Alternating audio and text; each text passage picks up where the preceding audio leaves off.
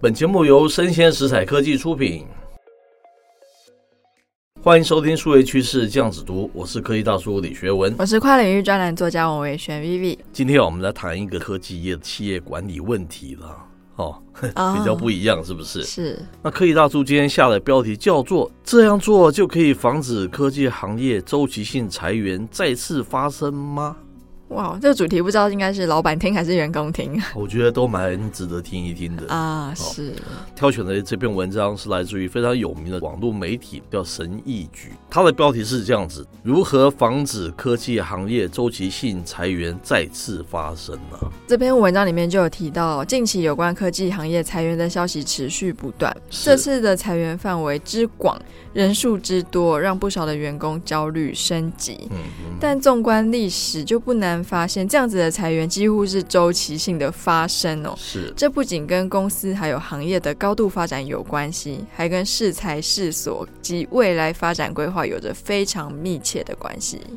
适才适所，就是说这些管理层没有把对的人放在对的位置吧？哈、哦，说不定管理层本身。身也放错 了。嘿，是是是，但是我有一些不同的看法了哈。是接着他说哦，近年来啊，某些科技行业中有成千上万的人失业了。根据我们长期看的那种，就是数字好像还比这个还多嘛，哦嗯哦非常多的人，而且啊，接下来可能还会有更多人面临失业问题哦。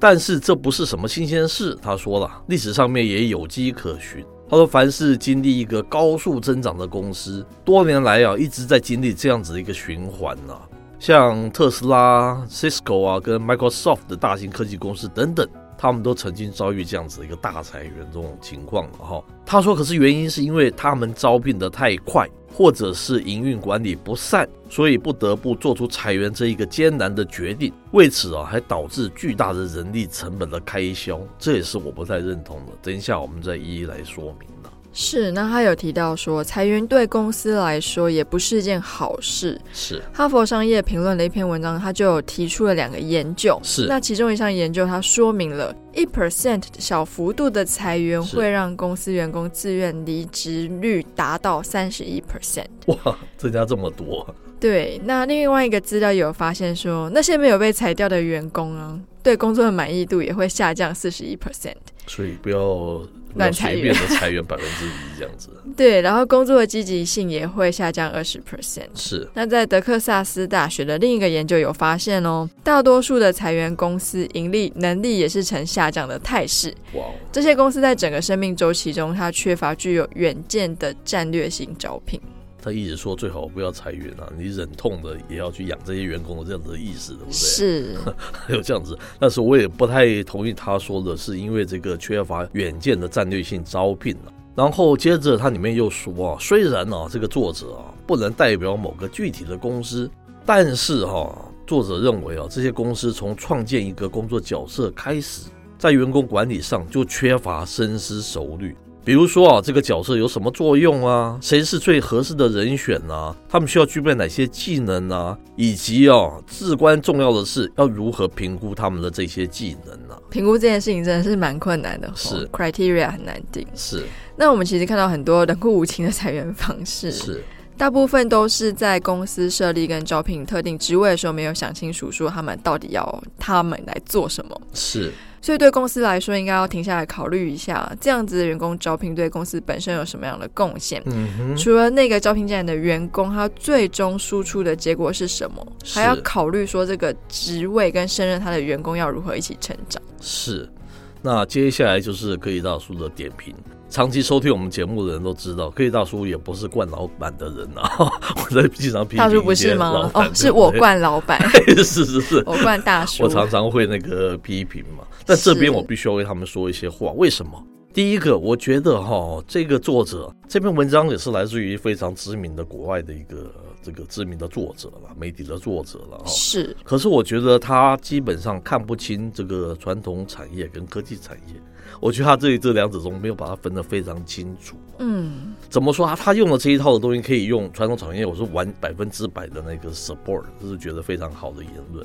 但科技产业其实并不是嘛。我们知道这个数位科技是近十多年来所兴起的一种非常特别的一种业态嘛，是不是？是这可是不能跟这个发展几十年、上百年的一个传统产业等量齐观的啦。怎么说呢？科技大叔啊，第二点我要举三个案例嘛。二零一二年，科技大叔曾经在某个啊这个世界级的这样子一种笔电大厂里面去工作嘛，对不对？那个老板哦、年初的时候啊，就看那个电子书啊，因为他想也是要转型嘛，不能只做笔电代工嘛，所以他也想做电子书，他非常看好，就增聘了两千人呢、年底的时候就把这两千人解散了。哇哦，因为从年初看得很看好，到年底就解散了。你说作为这个老板，他怎么办？年初时候他看到的时候，他难道不赶快积极的去增人吗？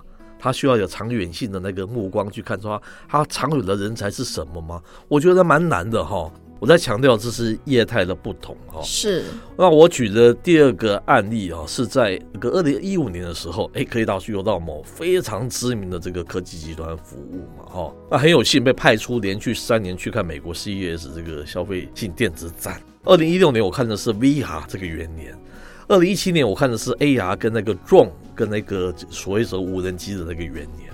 嗯我在现场看了吓一跳，还以为是一个无人机大赛，数十家厂商都花了好大的场地去展示他们那个无人机哦。是哦，非常的壮观。然后 AR 的眼镜当时是一家又一家了，大概几十家不离谱了。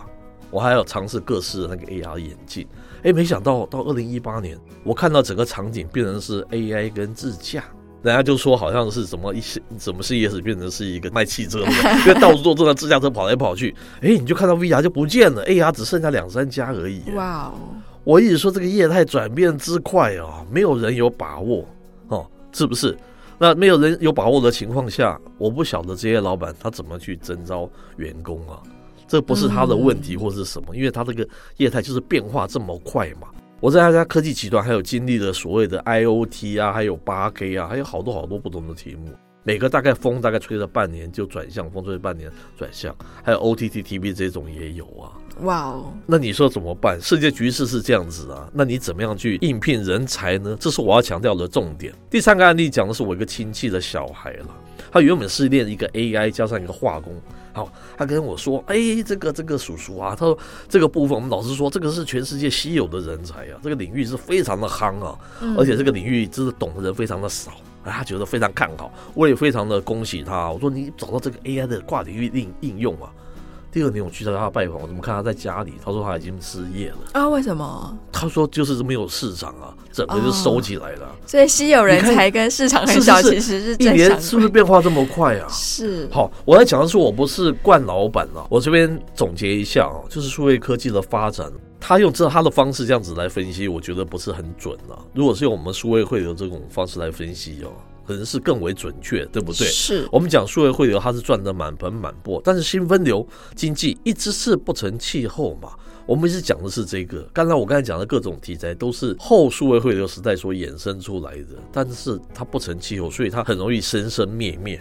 一下讲有没有共享，然后投资共享的孙正义好像也也不怎么地，还对有不一个对？ robot，还有那个当时 Uber，红它到也要不行呢、哎、对对对，是不是？是那我们看那个我知道的那个 Apple Watch 台湾的代工也是啊，嗯，代工到那个厂商都不是很高兴，因为他是不得已，他一定要跟那个 Apple 维持一个关系，对不对？是可是根本等于说是没有赚，甚至于可能会赔耶。